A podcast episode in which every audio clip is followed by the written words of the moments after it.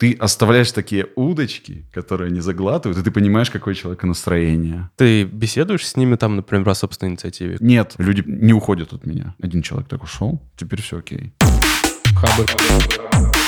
Хабр Weekly. Всем привет, это подкаст Хабр Викли. Каждую пятницу мы собираемся, чтобы обсудить интересные посты и новости, которые вышли за неделю на Хабре. Меня зовут Далер. Меня Ваня. Меня Адель. С нами сегодня э, гость э, Ваня Травинский. Ваня, можешь рассказать о себе Привет. немного? Я занимаюсь дизайном, э, занимаюсь управлением дизайн-проектами.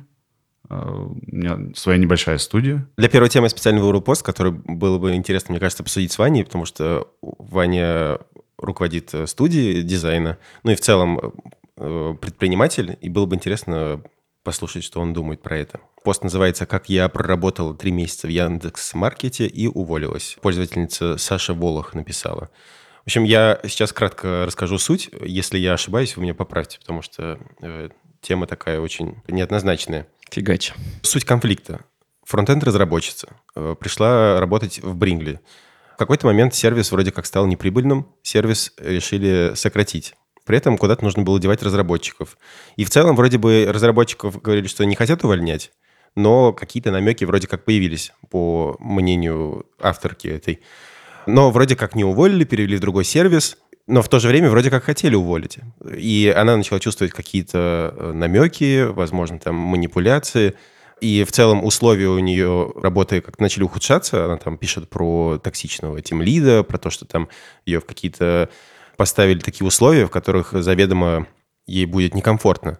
И она по итогам вот этих трех месяцев решила уволиться. И написала такой обличающий пост на Хабре, который очень бомбанул, так же примерно как пост человека, который год не работал в Сбербанке. Вот. И, собственно, у меня по этому поводу несколько вопросов есть. Во-первых, насколько этично было выносить это все на публику со стороны этой пользовательницы? И вообще, в чем суть проблемы здесь? Потому что мы здесь видим только ее мнение, но не видим мнение э, Яндекса, например. То есть, э, мне кажется, немного искаженная ситуация. Не, точнее, однобокая. Если спросить меня, привет еще, я другой Ваня, который в гостях. Этично ли выносить? Да, абсолютно этично. Яндекс большая корпорация, у нее нет того человека, который знал бы все детали о работе компании, и самой, самому Яндексу полезно видеть мнение с другой стороны. Вопрос, насколько корректно это сделано, опять же, Яндекс должен делать выводы, не- несмотря на форму подачи, и исправлять ну, то, что у них может быть. И вот то, что может быть, это как раз ключевое, то, что я хотел, ну, со стороны... Давай так, я воспринимаю ситуацию со стороны ее работодателя скорее, чем ее самой. Потому что я то, что, то, что происходит с ней, я проходил сам. Не, не в Яндексе, э, но при работе с крупными компаниями и внутри их. Но также часто видел ситуацию с другой стороны и понимаю ее. Э, Основная ее проблема в том, что происходили вещи, которых она не понимала, что, что происходит вообще, и делала выводы, ну, сразу же отрицательные. То есть она думала, что это происходит со зла. Но я бы не стал этому верить, потому что, ну, есть фразы, которые сразу же намекают на отрицательный тон. Ну, то есть вот я сейчас начну что-то разговаривать, и ты, конечно же, плохой. Ну, то есть это по умолчанию так. Я приведу пример нескольких фраз, которых я прочитал, которых, ну, у меня лично складывалось мнение, что человек просто не чувствовал себя в моральном праве высказывать это все, пока он там работал. А когда вот она вышла, у нее, ух, ну, все это так взорвалось. И, соответственно, себя накрутила. Это как, наверное, бывшие, ну, то есть каждый считает друг друга, наверное, плохим человеком, на самом деле там виноваты они оба, наверное. Мне интересно сформулировать, что здесь вообще произошло. То есть в чем проблема? Как я понимаю, это проблема коммуникации. То есть э, ей, например, не смогли, может быть, как-то явно сказать, что да, действительно, ну, сервис мы хотим, скорее всего, закрыть. Скорее всего, нам придется попрощаться с разработчиками. А ты считаешь это проблемой? Э, Что именно? Закрытие сервиса Не, нет, там, я где работают как, люди? как раз не считаю это проблемой. Мгм. Я считаю, наверное, проблемой то, что, судя по ее словам, ей не сказали прямо это, а как-то вроде, ну, какая-то Как она недосказанность пишет, была. намекали. Намекали, да. То есть вот как Процессы. будто бы намеки. Мгм. Процессы непрозрачные просто, мне кажется. Вот А мне, а мне кажется, ей нужно было просто задать вопрос. Ребят, вы закрываетесь? У меня есть риск? Ну, это, кстати, тоже, и, да. все. никаких бы проблем не было. Потому что она думает, «М, мне, наверное, намекают. Наверное, стоит так подумать. И, и идет дальше с этим вот грузом. Она что-то придумала.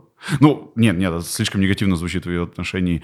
Ей дали возможность, Яндекс дал возможность работнику думать что-то, что, что идет не так. Возможно, стоило более прямо обращаться к каждому работнику, но я, честно говоря, не вижу выхода из ситуации, когда есть крупная компания, тысячи человек работают, и нужно, получается, к каждому подходить и беседовать. Возможно, это должен делать руководитель. Как раз в нем была проблема, в том, что эти, эти процессы просто не настроены. Опять Или же, HR. да. Но не стоит винить прям людей. Закрывается сервис, окей. Я э, вот то, что вижу, какую ее ошибку, э, если что-то закрывается, очевидно, я должен чувствовать себя не- некомфортно. Очевидно, это моя проблема тоже, а не только компании. Что мне не нравится, это отношение, что я всего лишь разработчик, там что-то по бизнесу происходит, меня это не волнует. Ну, это вообще неправильное отношение к жизни. Что-то происходит, что, э, от чего зависит твоя работа, хотя бы просто поинтересуйся и не делай выводы самостоятельно. Приди с менеджером, суди, что происходит, какая перспектива меня есть и так далее. Вот. А в итоге она попадает в команду с 20-летним свежим выпускником из вуза, который писал дипломную работу на React TypeScript, который обращался с ней довольно высокомерно. Вот я, я скажу так, у многих людей ко мне такая претензия есть, что я общаюсь высокомерно. Я этого не замечаю даже иногда. Просто потому, что у меня, например, есть мнение, я готов его доносить и очень четко всегда аргументировать. Но кажется так, что будто я давлю. Наверное, это так и есть. Но если человек просто даже спросит, задаст какие-то вопросы, сразу будет видно, если я готов отвечать, ну, наверное, я не настолько высокомерен. И мне кажется, Но это такая да, это была. все про какое-то внутреннее устройство и готовность э, спросить, братюнь, а ты себя так всегда ведешь, например? Ну, как бы очень вежливо и по-доброму спросить. Братюнь, ты всегда себя ведешь, звучит, как давно ли ты пьешь коньяк по утрам. Нужно просто выяснить, правда ли то, что тебе кажется. И для этого всегда есть довольно простой способ. Просто спроси. И тебе ответят обычно. Есть другая проблема. Люди, которые привыкли видеть давление извне, в какой-то момент понимают, что в этой позиции в целом им а, не то что комфортно, а в ней находиться легко, что ты вроде бы всегда прав, но ми- меня все оскорбляют, но вообще-то я прав. Я не должен эту свою точку зрения доказывать. Я просто вот такой весь правый. Например, цитирую. Намеки – отличительная фишка Яндекс.Маркета. Запятая. Возможные всего Яндекса. Ну, то есть человек делает выводы по всей крупной компании только из-за того, что какие-то намеки были в одном из подразделений. Я, например, знаю про Яндекс, многие наши с Долером бывшие коллеги там работают, что каждый из отделений может работать совершенно по-разному. У них есть общее какое-то видение, направление, но, очевидно, все зависит от конкретных людей на месте. И э, даже если ты столкнулась с людьми, которые на 10 лет тебя младше, которые не умеют с тобой разговаривать, вообще-то, если ты уже обращаешь внимание на возраст, ну, поставь себя в позицию старшего и научи человека просто общаться. Возможно, просто не понимает этого. Конечно, обидеться легче. Но этим никакие свои проблемы она не решит. И статья заканчивается фразой «После увольнения мое резюме было на расхват, и меня взяли на зарплату в два раза выше». Это потому, что там была строчка Яндекс, интересно или нет? Я не знаю, но это ну, будто бы такой укол в сторону Яндекса. А мне было бы интересно, а там люди адекватными тебе кажутся? Там тебя не обижают? Конечно, это выглядит как наезд на этого человека. Ну, ну я просто... Меня очень коробит от того, что люди так резко говорят, что вот там только зло, там все плохо. Ну, у меня были вот эти плюсы, были-были. Но знаете вот что? Общее мое впечатление, ну, так себе. За три месяца человек эти выводы сделал. И, ну, она должна понимать, что когда это вынесено в публичное поле, я считаю это корректным, она не только компания несет ответственность, а этот же человек должен понимать, что он несет ответственность перед всеми, кто это прочел. Вот мое, например, мнение о ней не, не, не положительное, и она должна быть готова к этому мнению. Взял бы такую на работу? Нет. Вот, интересно. Проблема в том, что она может быть гениальным программистом, но в случае какой-то серьезной неполадки... Ну, все мы ведем проекты в более-менее понятном русле. И тут не требуется гениальность или какое-то геройство. Геройство это как раз скорее нужно, когда что-то идет не по плану. Я понимаю, что когда что-то пойдет не по плану, скорее всего, человек просто обвинит всех, уйдет, и мы все останемся сидеть. Адель, что думаешь? Мне в этой статье не понравилось э, ровно одно. Она в конце с этой статьи делает выводы. С четырьмя из пяти выводов я согласен. На пятый, который звучит как в Яндекс... Ну, вообще выводы, это она сделала, по каким причинам стоит идти в Яндекс. И вот последний вывод как раз э, звучит как «Вы ничего в разработке не добились, но вам очень хочется проявить себя через написание клона популярной либо или выступлений на Talks». И это звучит прям максимально душно. Мне прям форчику открыть захотелось, потому что это прям, ну, очень неуважительно по отношению к своим коллегам. Она, ну, как-то их унижает прям, мне считаю. Ну, считаю, что это унизительно звучит. Это называется пассивная агрессия. Может быть, да, но она выглядит очень агрессивно, без пассивности. Ну, то есть, если подытоживать, получается, со стороны вот сотрудницы было бы правильно прямо проговорить э, и спросить, что происходит и что мне ожидать. А со стороны Яндекса э, четче доносить, э, что происходит, собственно, и что ожидать ей. Верно понимаю? Ну, даже можно выразиться проще. Если тебя что-то волнует, обсуждай это с теми людьми, от кого это зависит. Яндексу, очевидно, стоит подумать. Знаете, что еще подумал? А ведь это один из самых заплюсованных постов за последний что-то месяц или, может быть, даже год. Ну да, там почти 600 плюс. В людях отзывается, у них что-то такое тоже внутри сидит, какое-то недовольство, возможно, тем, что у них происходит на их местах работы. Вот мне кажется, это очень важная вещь. А мне кажется, что количество плюсов – это показатель э, количества таких же людей. Не в смысле таких же, а струнки которых дергаются. Но вот, например, я, у меня есть мнение по поводу этой статьи, и есть еще сколько-то таких же, как я. Я ничего не нажимал. Просто мы знаем, что есть люди, которых э, это задело, и они готовы вот за что-то бороться. Знаешь, это как с отзывами о твоем продукте. И его ведь оставляет далеко не вся аудитория. Ее нужно иметь во внимании, потому что они доносят свою точку зрения до окружающих, но это не значит, что, это, что они правы. А, Мне интересно, ну вот я считаю, что такой резонанс вызван с тем, что на самом деле в большинстве провинциальных городов на самом деле ситуация с компаниями поменьше, конечно, но в целом точно такая же. И, ну, люди... Да, не самом деле, не только в провинциальных городах, а вообще и в Москве такое встречается часто, что до сих пор в IT-компаниях есть там серые зарплаты, нету никакой коммуникации, все программисты на подобных э, местах э, чувствуют себя какими-то ремесленниками, которые, ну, просто сидят, пишут код, и что вокруг них происходит, их не интересует. И мне кажется, что в этом вся, на самом деле, фундаментальная проблема. И множество таких людей прочитало эту статью и поняли, что в целом они могут себя ассоциировать с автором этой статьи. Если мы мыслить системно, то в всех проблемах, которые ты описал, и в этой проблеме виноваты менеджеры. Они Да. обязаны это контролировать. Я согласен. Человек может быть 10 раз не прав, но ты как часть системы, ты для этого вообще существуешь, только для этого. Ты ничего руками не делаешь, кроме как контроля над ситуацией. И они не контролируют. Здесь, мне кажется, ин- интересная аналогия. Не хочу уходить в политику, надеюсь, не уйду. Про то, что как бы она, возможно, обобщает здесь. Это, Вань, ты, по-моему, рассказывал про это э, свойство психики, генерализация. Да-да-да, есть такое. Когда ну, нам проще что-то обобщить, чем вдаваться в частности. Она обобщает, выражает какое-то, возможно, обобщенное недовольство вот аудитории, и приходят люди, которые поддерживают, хотя в комментариях, на самом деле, там, по-моему, на два лагеря, как обычно, разделились люди. Вот, и это очень напоминает то, что происходит э, вот, э, с- ну, во всех, наверное, сферах, в том числе вот и в политике, когда находится какой-то, ну, словно, популист, я не, не сравниваю ее сейчас с популисткой, вот, за которым потом э, подтягивается вот недовольная аудитория. Но это в целом полезно делать так. Пусть Яндексу будет неловко, пусть они это решат, задумаются об этом.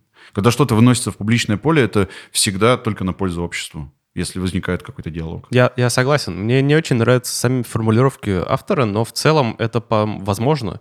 Если это хоть кому-то из менеджеров э, поможет осознать, что он что-то делает не так, это, мне кажется, прям замечательно. У меня были такие ситуации с программистами. И э, это мне помогло сделать выводы. Я не считаю, что программисты были правы. Подожди, Просто- подожди. А, Да, да, да. Они к тебе подходили и жаловались на Нет, что-то? у, у меня увольнялись. А. Да. И ты Э, общался я с ними? я- В чем причина? а, Я поним- ну, я слышал от третьих лиц мнение о себе. У меня не возникало желания спорить и доказывать, и никаких выводов про человека там отрицательных я не сделал.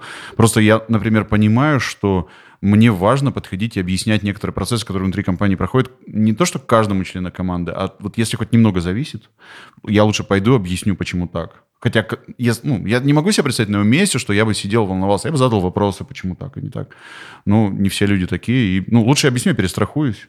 Иногда из-за этого лично у меня бывают минусы, что думают, что я слишком много внимания отвлекаю на себя, все это проговаривая зачем-то. Но если говорим о репутации компании, о каком-то пути наверх, то в целом это всем очень полезно. Они потратили больше времени сейчас, зато потом избежали каких-то ошибок. Ну, собственно, я вот избежал того, что люди не уходят от меня.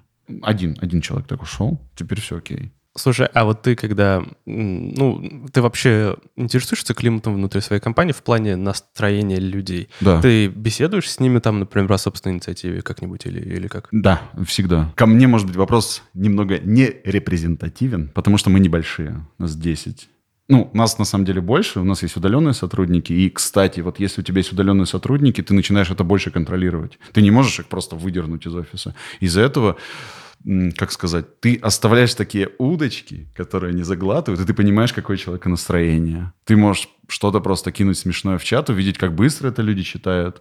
Я, например, если вижу, что человек как-то долго отвечает или что-то он ну, странно как-то пишет в чате, я понимаю, что чат это в целом зло и невозможно так о чем-то договариваться, я ему просто позвоню. У нас есть э, э, внутри правила, что в определенное рабочее время мы имеем право без предупреждения друг другу сразу же звонить, это нормально.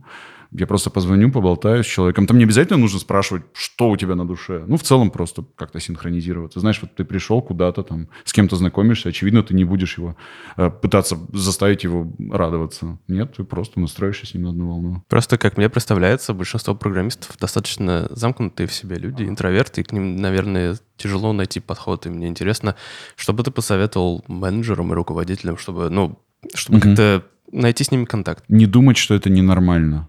Человеческое отношение ценят все, вне зависимости от манеры общения.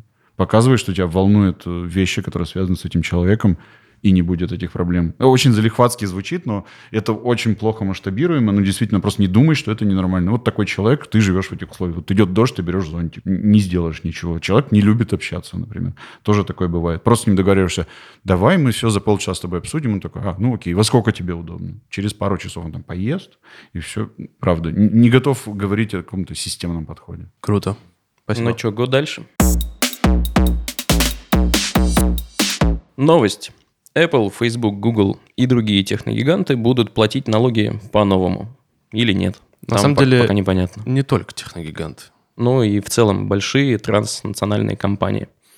Короче, дело в том, что с 1920 года э, в целом в мире нал- налоговое право, насколько я понимаю, это можно так назвать, э, не особенно менялось, и для больших компаний появились лазейки. Например, Apple. Э, Еврокомиссия выяснила, что Apple с 9 по 12 год 2009 по 2012. Открыв в Ирландии представительство, уходила, прям люто уходила от налогов. За э, эти три года она заработала, например, 74 миллиарда долларов э, на вот это юрлицо в Ирландии и потратила при этом 4,9 миллиарда. А юрлицо в США э, потратила 4 миллиарда, но зара- заработала 39 миллиардов. Типа вот такая несостыковка, и при этом с этих 74 миллиардов они почти не платили налоги. Там было, ну типа, не больше 1%. Иногда там даже 5 тысячных процентов было. У них было какое-то э, особое соглашение с правительством Ирландии. Вот в чем суть. Да, там фигня в том, что для того, чтобы платить налоги в Ирландии, ты должен управлять компанией из Ирландии, то есть ты не, не налоговый резидент для Ирландии и при этом не налоговый резидент для США, потому что зарегистрирован ты не в США, и типа ты из-под юрисдикции всех почти ушел. Ты так называешь, уходила от налогов. Ну, тогда в тюрьму их сразу же что? Ну, там Не, она, разбирательство. это называется оптимизировала расходы. Ну, наверное, а, наверное. а а знаешь еще, что было в этот период? Мгм. Тима Кука назначили главой Apple. Мне кажется, это все он. Ну, вероятнее всего. Но никто нам не расскажет, пока биографическая книга не выйдет. Суть-то в чем? Инициатива в том, чтобы э, платить налоги по-новому, заставить платить такие большие компании налоги в тех странах присутствия, э, ну, собственно, где, где они, например, продают свою продукцию или предоставляют сервисы. Продавали свои телефоны и компьютеры в Индии, платите налоги по ин- индийской ставке. Я резко против. Да? Да. Я могу перебить тебя? Давай. Я себя опять представляю на другой стороне. Смотри, я что-то делаю для американской компании в России. Мгм.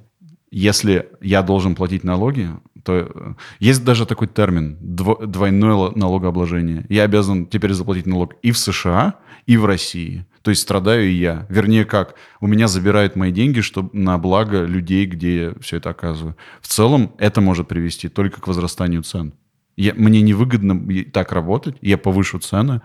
Если повысить цены все вокруг меня, то а, конечный потребитель их будет платить. Вот для себя я такой вывод в итоге и сделал. Я сегодня и вчера гуглил, и вот эта история, с одной стороны, типа, на первый взгляд, вот как мы э, первую историю обсуждали, на первый взгляд хочется погрозить пальчиком и сказать, ой, какая нехорошая большая компания, там Apple, Microsoft, Google, неважно. А с другой стороны, ну, для меня, как для, в том числе, покупателя, это повлияет на то, что просто цена вырастет. И вот мне будет грустненько. Ну, Что думаете, пацаны? На самом деле, вот эта вот организация, которая придумала эти правила, предлагает как э, решение проблемы убедить отдельные страны не вводить собственные налоги на деятельность технологических сервисов. То есть они надеются таким образом избавить вот это вот, ну, то есть решить проблему двойного налогообложения. Ну и вообще, я как бы ни- нифига в этом не понимаю. Мне вот интересно, насколько это... Ну, то есть неужели эту проблему реально никак нельзя решить, кроме, ну, вот, ну, Мне кажется, это может пройти как раз потому, что большинство людей с такой позицией. Я в этом нифига не понимаю. Ну, пусть там что-нибудь сделают. ну, так у нас в России большая часть вопросов Я думаю, в решается. мире. Ну, ну да, да. за весь мир не могу сказать. Ну, давайте будем решать судьбу мира сейчас. Э, Ну, если я правильно, опять же, понимаю, а я не настоящий Ну, давай на месте директора мира, что бы ты сделал? Вот, в этом и прикол, что мир-то становится глобальным и маленьким, и компании действуют по всему миру, по сути. В принципе, если бы они равномерно размазали налог и оставили бы один налог, может быть, было бы и неплохо. Ну, то есть, не во Франции 30, а в Ирландии 12,5 или вообще там 0,005, а везде 10. Возможно, было бы ок, но такое вряд ли выйдет. Я, я думал об этом, вот сейчас хотел предложить, но мне кажется, это не сработает просто потому, что у всех разные экономики, и подобные налоги не везде сработают. Для кого-то это будет слишком мало, для кого-то слишком много. Я с тобой абсолютно согласен, и я скажу иначе. Корпорации настолько... Почему этот закон... ну, Почему хотят принять это правило? Потому что есть большие корпорации. Маленькие, ну, такие как мы, вообще никого не волнуют. Большие корпорации – аналоги государств. В них работает огромное количество людей. Как договариваться до государства? Да просто индивидуально каждый с каждым. То есть не нужно под какую-то общую гребенку загонять. Мне кажется, развитие как раз в том, чтобы Apple пришла и договорилась со всеми странами, где она торгует, с теми, где она производит, где она проводит R&D, с каждой стороны отдельности, сколько она готова платить налогов. Это не, не быстрый процесс, но это единственный возможный э, способ справедливости какой-то, как мне кажется. Если я установлю хоть какое-то правило, найдется компания, которой это будет крайне некомфортно, все это будут понимать, но закон есть закон, все будут говорить. Ну да. И я хочу напомнить, что во многих странах есть собственные дополнительные налоги. В частности, в России есть, например, так называемый налог на Google, который вот как раз э, ну, дополнительные какие-то препятствия вводит для подобных компаний, которые, скажем так, штаб-квартиры которых не находятся в России. Короче, я понял, у нас нет ответа, потому что мы не настоящие президенты земного шара. Ну, давайте примитивно. Вы просто как сами, вот как э, люди относитесь к этой идее, к этой инициативе? Ну, не, я сказал, мне кажется, для конечного пользователя, для меня, это выльется в повышение цен. Другой Ваня, Если примут. Другой Ваня считает диаметрически... Нет, я считаю, не- я на самом деле считаю инициативу крайне неправильной, губительной, э, отвратительной, глупой, невозможной, и приняли ее старперы. Это как с точки зрения предпринимателя? Нет, я с точки зрения здравого смысла здесь рассуждаю. Потому что нельзя всех под одну гребенку. Ну, то есть они просто должны приходить и договариваться. Они вот, ну, в том числе их организация этим, мне кажется, должна заниматься. Если подобные санкции, грубо говоря, да, или инициатива подобная будет предприниматься только против компаний, которые действительно уже достигли какого-то огромного уровня и, скажем так, прям могут считаться большими корпорациями, и эти санкции будут применяться только против них, чтобы как-то ограничить их действия, то это еще, скажем так, терпимо, потому что ну, на самом деле у этих корпораций зачастую, особенно вот по сравнению вот с Гуглом, там, Фейсбуком и так далее, есть проблема в том, что они монополисты. Они захватывают рынок просто семимильными шагами, и их каким-то образом надо ограничивать. Если не способны составить им какую-то конкуренцию, то наверное, может, имеет смысл э, как-то, ну, просто их сдерживать. Я вот так думаю. Но это обязательно не должно сказываться на каких-то мелких предпринимателях, которые только-только выходят на меж- международный рынок. У меня пришла в голову идея. А, Если ты считаешь, что ты недополучаешь денег с какой-то корпорацией, попытайся договориться не о налогах, а о тех инвестициях в твою экономику, которую она сделает. Напрямую. Просто она должна перед тобой за это отчитываться. Она должна создавать рабочие места, она должна закупать у местных производителей что-то, она должна создавать инфраструктуру. Мне кажется, все будут выигрыши. Ну, примерно так думает Ирландия. Она кстати, говорит, что, ребята, оставьте их в покое, у нас все хорошо, у нас тут рабочие места, места создаются, как бы... Ирландия норм- маленькая. Ну, как бы, да, для них это, ну, просто деятельность Apple, для них это большая какая-то доля. Ну, Для них 1% от их выручки по Европе, это же прям Ну, да, да, да, да. да. значительная часть ВВП. Ну, короче, так или иначе, мы узнаем, чем дело кончится с 17 или 18 октября, когда соберется G20 и что-то там порешает. А мы там есть? Кстати, да, я сегодня посмотрел, мы там еще, еще есть. А, а где мы нет? G7, да, нет у нас? В G8 нас нет, как бы в G7 По нас нет. нашему мнению, мы есть везде. Да, да, да. Вот. Но там G, э, ко- количество G меняется в зависимости от количества членов. Вот э, не- нет России, теперь G7. Как бы такая фигня. Давайте перейдем к следующей теме. Она, мне кажется, довольно насущная. Фигач. Статья называется «Новый проект братьев Дуровых. Telegram Open Network» от э, пользователя SmartPunder. Суть в том, что э, в тестовом режиме вышел, запустилась вот эта сеть Telegram Open Network, еще раз. Это не просто блокчейн-сеть, это не просто очередная там, очередной биткоин, да, это прям целая сеть, в которой в теории вообще-то возможен запуск других сайтов или еще что-то. Это в целом они позиционируют это как э, новый Тор. То есть это просто другой интернет. Суть в том, что все взаимодействия внутри этой сети будут как раз построены на блокчейне, что позволит, например, хранить, ну то есть э, устроить распределенное хранилище данных, например, как Google Drive, но только вместо серверов конечных э, какой-то компании типа Google будут э, выступать компьютеры каких-то людей, которые, ну, просто разрешат это делать. Это, грубо говоря, сеть торрентов своеобразная. При помощи блокчейна, разумеется, там будет э, происходить оплата. То есть они все эти сервисы хотят завязать на то, чтобы при помощи вот этих токенов грамм, которые они выпустят позднее, происходила оплата за использование услугами этой сети. То есть если ты хранишь какие-то данные у людей на компьютерах, то ты с тебя потихонечку с твоего счета кошелька списываются вот эти граммы. И в целом инициатива очень крутая, планов много. У них вышло, на самом деле, всего только два документа, довольно обширных, но в целом там мало деталей. Прежде чем как бы углубиться внутрь, я хочу провести небольшой такой экскурс в блокчейн для самых маленьких. Хочу тебя перебить. Звучит как коммунизм. Э, Мы все на равных будем что-то строить и делиться своей силой просто потому, что мы все вместе. Может, ну, согласен, действительно так звучит. А ругаться можно? Можно Нет. ругать? Нет. Ну, либо мы тебя Да пусть запикаем. они идут в жопу.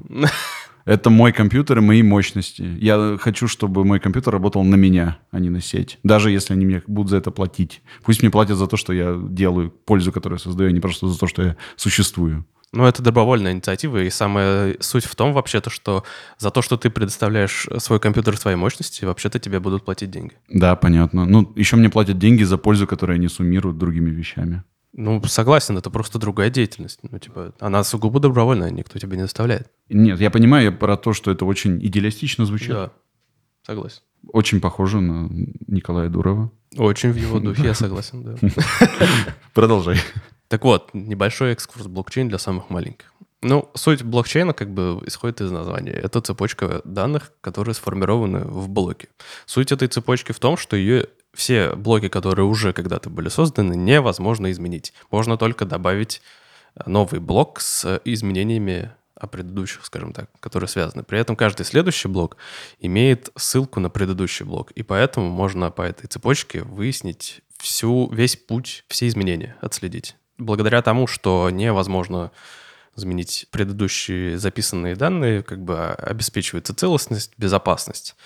Безопасность также обеспечивается тем, что вся эта цепочка хранится на огромном количестве компьютеров или вообще хранилищах данных. И э, если вдруг возникают какие-то спорные вопросы, то приходят к консенсусу путем сравнивания. Если у большинства компьютеров содержится там ну, информация о том, что там, скажем так, не было никаких изменений, то эти изменения просто отбрасываются, как будто их не существовало. Данные таким образом невозможно подделать, только если вдруг э, взять и изменить несколько блоков сразу на всех э, местах хранения этих данных. И такое на самом деле происходило. В тому же биткоине максимум зарегистрированный там на 17-й, по-моему, год изменили 5 блоков. Это прям, ну, очень мало. А вот есть нубский вопрос. Когда цепочка вырастает до очень-очень большой длины, становится же сложнее все это вычислять. строить блоки и так далее. Как быть со скоростью? Не, э, на самом деле, э, для того, чтобы решить эту проблему, в том же биткоине ввели как бы понятие, я забыл, как оно называется, ну пу- пусть будет типа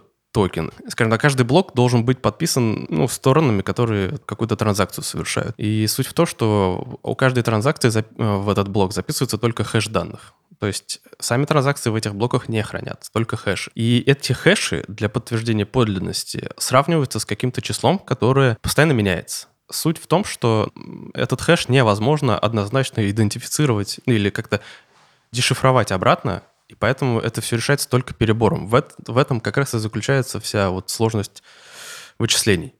Суть в том, что каждый определенный промежуток времени, типа в биткоине это э, 216, э, 2016 блоков, и когда 2016 блоков оказываются вычисленными, система хранения, она как-то высчитывает, сколько времени потребовалось на то, чтобы каждый блок вычислить. И если слишком много времени требуется, то это э, токен делают чуть попроще. А если слишком быстро блоки вычисляют, то этот токен делается чуть посложнее. Таким образом регулируется сложность, и на протяжении всей цепочки э, в целом сложность не растет. Ну ладно. Но звучит это как медленный интернет все равно. А можно я буду задавать неудобные вопросы? Тоже не, очень нельзя, я не сильный специалист, сразу говорю. Не, ну ты задай, я я смогу. Я знаю, что в этой сети будут работать какие-то приложения. Ну, то есть какие-то такие приложения, которые раньше были невозможны без такой сети. Когда многие компьютеры объединяют свои мощности и что-то, какую-то полезную штуку делают. За это получают деньги.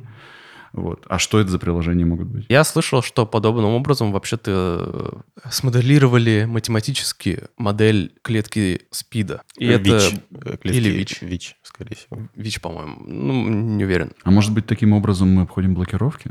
Ну, сам Telegram обходит блокировки за счет того, что распределенная сеть А, работает это, так, что- это не знаю, не могу сказать. Если, кстати, вам вдруг было интересно, чем на самом деле занимаются майнеры, меня есть объяснение. Каждый майнер — это хранит в первую очередь копии блокчейна. Вычисления, которые он совершает, э, подтверждают эти самые транзакции. И за каждую транзакцию он, собственно, получает комиссию. И таким образом, во-первых, генерируется э, вообще капитал блокчейн-сети.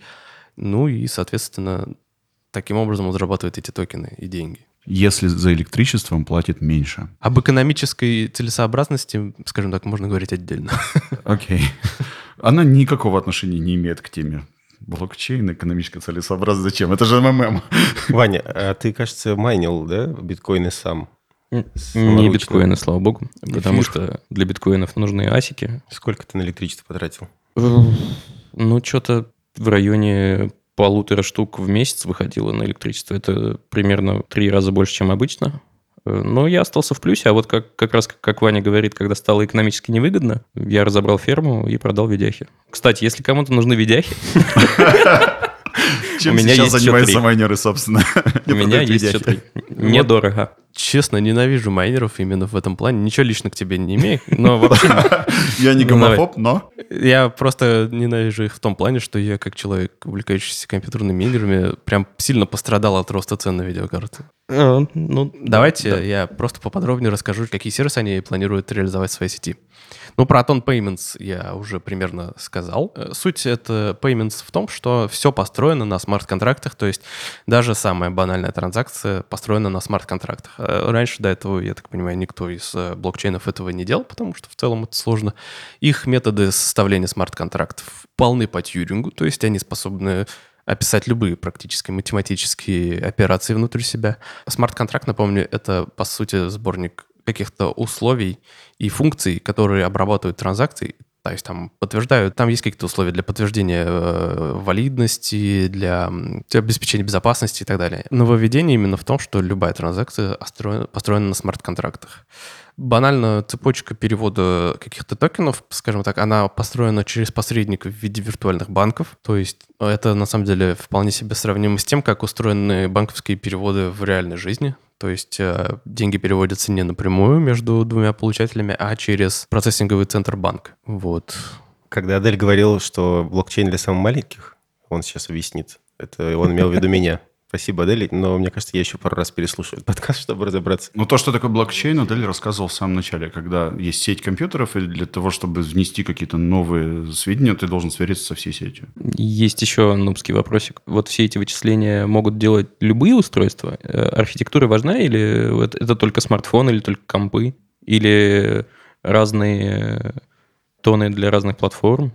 Про это не, Не знаю. Сеть единая, как бы планируется. Я так понимаю, что устройства могут быть в ней подключены разные. Но в целом были уже случаи того, что там майнили на мобильных ну, телефонах, например. Я думаю, типа, суть, скажем так, Просто интересно, какова совокупная э, вычислительная мощность такой штуки. без понятия. Вообще. Это Ну, же может быть очень круто. Вот как раз моделирование клеток, там всякое такое. Тут вообще бомба. Почему вообще эта вся тема может залететь? Это благодаря тому, что вообще-то у Телеграма уже есть огромная юзербаза, которая вся автоматически станет пользователем этой самой сети. У всех пользователей Телеграма откроется кошелек, на нем будут какое-то количество уже граммов заранее, ну, вот этих токенов, и они все в целом будут э, общаться и вообще работать в вот этой вот инфраструктуре этой сети. Благодаря этому они уже запустили они вышли вот эту, как сказать, на ICO, или как это называется. Они, короче, распродали уже какое-то количество своих токенов и уже привлекли там 3 миллиарда долларов, что ли, что-то в этом роде. Рекордно быстро они это все Очень продавали. быстро И сделали. о- очень авторитетные, серьезные инвесторы в это вложились. Да, да, да. Amazon уличили в копировании топ-продуктов. Новость от почтой.ком. Реклама. Активная интеграция. Не, они, Э, кстати, классные посты делают. Классные э, чуваки. Ну, так и работает хорошая реклама. Amazon выпустил копию обуви новой популярной экологичной марки. Все началось с Кремниевой долины. Там возникла марка обуви Allbirds, которая, ну, месседж, который был о том, что они полностью перерабатываются, они несут вред экологии, и стоят они не очень дорого, 100 долларов. И эту обувь начали носить знаменитости, тем самым показывая, что вот я, я такой. Amazon увидел, что эта обувь неплохо начинает продаваться. Видимо, их аналитики сделали выводы наперед о том, что это будет расти, и сделали копию, как написано в статье. А на самом деле просто очень похожая обувь. И, собственно, вот в этом и вопрос. Насколько этично брать чужие наработки, демпинговать. Amazon стал продавать это в два раза дешевле. Зарабатывать на этом и что с этим делать вообще? Ну, то есть тут невозможно, невозможно применить универсальных законов. Хотя есть и патентная практика, и люди судятся зачастую, но все равно всегда это возникает, и далеко не всегда обращаются в суды. Как вы считаете? Тут вопрос э, именно в том, что запатентовать кроссовки нельзя. Пока Amazon прям явно не вешает ярлык один в один, как у Allbirds, их ни за что нельзя привлечь. И я считаю, что здесь в целом со стороны Амазона, ну, конечно, это может быть нечестно, но как бы я не вижу ничего такого, чтобы они такого прям незаконного Кстати, совершили. большая криминального. транснациональная компания. Ну а, к да. слову сказать, это не полностью скопированный дизайн. Форма обуви, мы сейчас смотрим на нее. Форма, да. Зайдите на Хабр и посмотрите. Форма обуви довольно простая. Единственное отличие, которое можно увидеть, это шнурки. Потом, ну, форма подошвы можно у каждого производителя найти. А, ребят, я сникерхед. У меня около 50 пар обуви. А коробки сохраняешь? Половину выкинул в этом году. Ну, какой же ты сникерхед. Отстань от меня. Пока, пока у тебя нет отдельной комнаты с полочками. Я в этом году начал выкидывать. Ну ладно, ладно. Не, все мы живем в Москве, не в больших квартирах, так что... Я только недавно начал как бы поддаваться этой мании, потому что я начал находить кроссовки, которые мне прям реально нравятся. Это просто новый носитель культуры. Он стал настолько разнообразен, настолько производители обуви стали сказать, что то, что ты носишь, это вот твое, не только второе лицо, но и твой культурный посыл как таковой. Почему и Изи популярны? Потому что люди хотят принадлежать какому-то общему клану. Собственно, Allbirds тоже поэтому популярны. И отсюда можно сделать вывод. Все, что сделал Amazon, он говорит, да, у нас похожая по форме обуви, да, она тоже делается из этого, можете покупать и ее. Allbirds никто не снимает с продажи. Лично мое мнение, что это не вредит ничему, это способствует прогрессу. Allbirds не продаются на Амазоне. О, прошу прощения. Я болван. Вот в чем прикол-то, да. А, Да, они как раз э, сделали ставку на свой сайт, на свои какие-то каналы распространения, а Amazon почему-то прошли мимо. Ну, в смысле, эту площадку. А мне еще интересно, кстати, что Allbirds нельзя назвать маленькой компанией, потому что ее капитализация полтора миллиарда долларов. И у нее там инвестиции были 80 миллионов долларов. Вообще-то это очень немаленькая компания. Бедняги. Так что вроде бы силы не такие уж неравные. А на самом деле, как вот там есть какая-то аналитика, что на, под, на этой модели, которую они скопировали у Allbirds, они зарабатывают по 30 тысяч долларов в месяц. Вообще-то это копейки для Амазона. Да. Это прям крошечные копейки. Я Но здесь э, работает то, что у Амазона огромное количество суббрендов, которые только, по-моему, этим и занимаются. То есть э, у Амазона в Америке абсолютная монополия на доставку товаров. И большинство американцев даже знать не знают, что какую-то там мебель, которую они там заказывают, был, произвел сам Амазон. И людям чис- ну, просто пофигу. Мне кажется, здесь, возможно, Amazon как раз может находиться в слабой позиции, потому что он копирует, соответственно, у него нету каких-то новых интересных идей, которые ему позволят быть впереди. Вот эта история похожа на Инстаграм и на Snapchat, потому что Инстаграм, э, ну, скопировали, по сути, Stories. Stories — это очень популярная функция в Инстаграме, хотя впервые ее придумал Snapchat.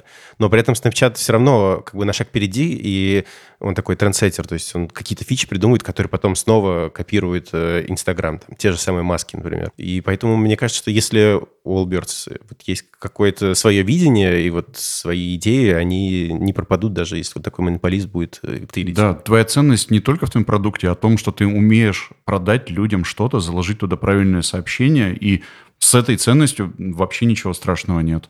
Ребят, есть WhatsApp и, Инст- и Telegram, который мы только что обсуждали, очень похожи друг на друга продукты. Они отличаются в мелочах. И тот, и другой прекрасно себе существует. Нет ничего плохого в копировании зашедших идей. Они становятся... Ну, у машин четыре колеса. Как бы смартфоны у нас всех похожие. Чем Ну вот, я хотел сказать как проблемы, раз да. о том, что идеи зачастую в воздухе витают, и подобрать ее могут ну, и тот, и другой, и третий. И вопрос действительно в реализации.